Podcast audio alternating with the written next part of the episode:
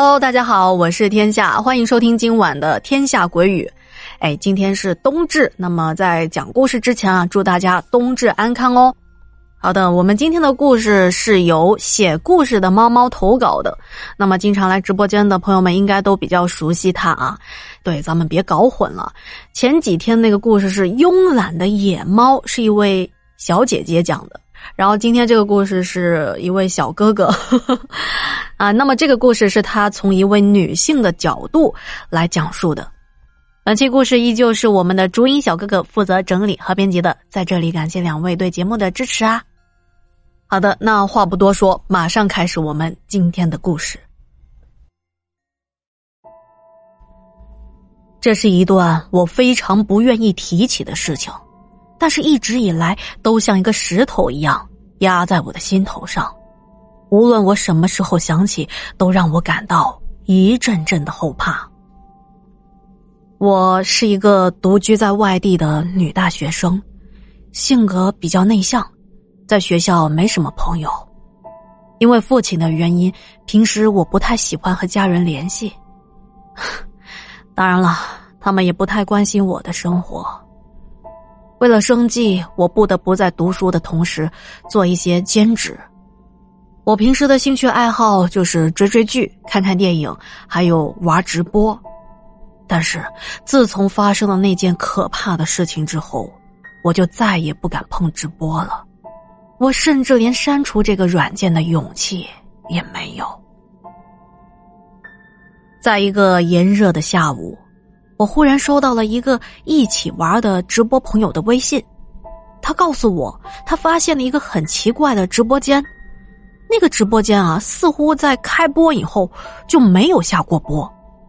更奇怪的是，直播间里空荡荡的，没有主播的声音，没有任何的观众。也没有礼物，一片死气沉沉。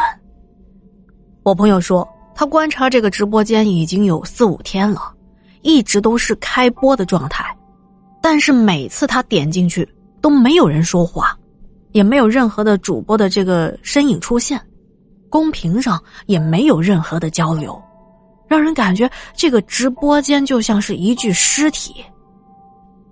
我怀着好奇的心搜索了这个直播间。主播的名字叫杰西，看起来应该是个女孩吧，头像是一个萌萌的蓝发雷姆，而直播的封面是一个不知道在哪里拍的花丛。我心想，这应该是个小孩吧，该不会是一个恶作剧？在里面待了一分钟左右，我看到里面什么都没有发生，我就退出来了。我告诉朋友啊，那可能是小孩贪玩，是吧？是不是拿了父母的身份证去注册啊？想要看看开播是什么样？结果有可能是忘记退出直播间了，还是说有一些无聊的人搞的什么恶作剧罢了？别在意。可是我的朋友却对我说：“唉，希望是吧？可是我担心的是，会不会那个主播是在直播的过程中出了什么意外啊？”你看，咱们之前在新闻上不是也看到过，像什么直播蹦极，然后人没了那种吗？俗话说：“说者无心，听者有意。”我朋友不经意间说的这句话，却让我的脑海开始胡思乱想。当天晚上，我就做了一个可怕的噩梦，我梦见那个直播间是属于一个学习成绩优异的可爱小女孩。那个小女孩每天放学回家之后，都帮助她的妈妈做很多的家务，做饭以及照顾自己年幼的弟弟。做完晚饭之后，他会认真的写作业，在完成了作业的前提下，有时间他就会打开直播，和一些陌生的朋友分享一下自己当时的心情。可是，在一个本应该平静的夜晚，他的父亲喝得酩酊大醉的回来了。一进门就发脾气，大吼大叫，把睡梦中的弟弟给吓哭了。母亲抱着弟弟，边流泪一边哄着他。本来安安静静的房子，顿时变得嘈杂声一片。而正在直播的小姐姐马上把麦克风调到了静音，他可不想让自己家里的事情让别人知道。就在他想走出房间看看家人的时候，那个满身酒气的父亲就恶狠狠的冲了过来，看着小姐姐手里拿着手机，就不问青红皂白的开始暴打小姐姐，一边打还一边骂：“ 我让你玩手机，我让你不好好学习，我让你不看好弟弟，你就是个扫把星！”这时候，妈妈哭着跑进来，想阻止疯狂的父亲。可是他却一把把妈妈推开，接着把小姐姐的头粗暴的提了起来，用力的摔在桌角上。我忽然就从这噩梦中醒过来了，我不由得开始担心，那个直播间的主播不会是真的出事了吧？我赶紧掏出手机，打开那个直播软件，可是我没想到的是，热榜的第一页。赫然就是那个诡异的直播间，这鬼使神差一般的，我又点了进去，可是这里头依然没有一点动静。紧接着，我的心就开始变得忐忑不安，我觉得得通过什么方法引起官方的注意。哦，比如说，我可以通过举报的方法，让平台注意到这个直播间的情况。如果这个主播真的发生了什么不幸的事情，那至少还有一线的希望能够拯救他。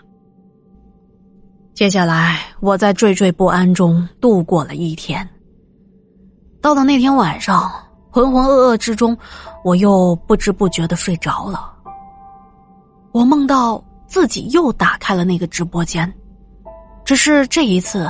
原先那个看起来可能是中学生的女主播，变成了一个普通的大学女生。她的家里经济环境不太好，每天除了上学，还要做两份工作来凑学费和生活费。每次回到家，他都感觉到全身虚脱、筋疲力尽。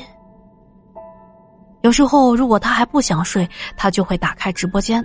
看看有没有哪个路过的投缘的人能够聆听一下他的故事。可是，随着学习难度的加大以及就业市场的低迷，他越发觉得生活的压力就像一座不断变大的大山，随时能够把他压垮。终于有一天，他在考试不及格和被老板辞退的双重压力之下，精神。彻底的崩溃了，他本来想打开直播一吐心中的苦闷，却在刚开播没多久，就因为过度劳累和精神衰弱，猝死在电脑屏幕前。当我再次从梦中惊醒，天哪！我不想再被这个直播间困扰了。于是我再次点开那个软件，并且看到一条来自官方的消息，上面写着。您好，您上次举报的某某直播间并不存在任何违规的行为，感谢您为平台的内容安全所做的努力。什么嘛！我感到一阵寒心，这官方肯定是没有看我在举报区下写下的叙述。我明明是在要求他们查一查这个主播是否出了什么意外，可是他们怎么用这样的话来回复我呢？不过也不奇怪。对于一个不能为平台创造收益的小人物，作为商人的他们，真的在意他的死活吗？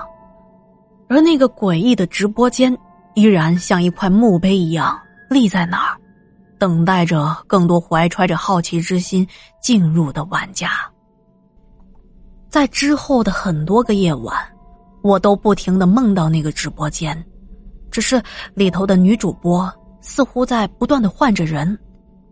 有时候，她是一个在学校被同学孤立，只能在网络上寻求一丝安慰的可怜姑娘；有时候，她是一个独居的女孩，在直播的时候却被突然闯入的绑匪割断了喉咙；有的时候，她又变成了一个每天忍受着渣男家暴的妇女。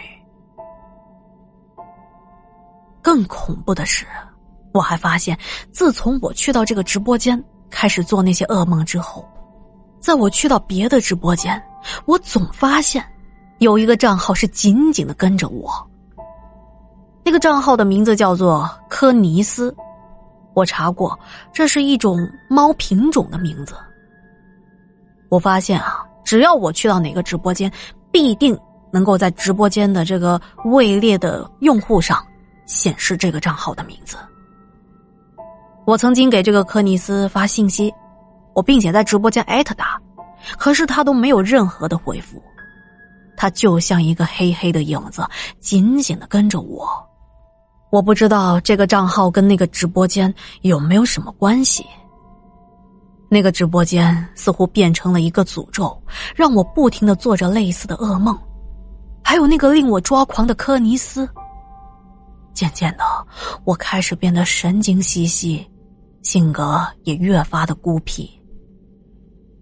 到后来，我不敢再打开那个软件，我害怕看到那个让人痛苦的直播间。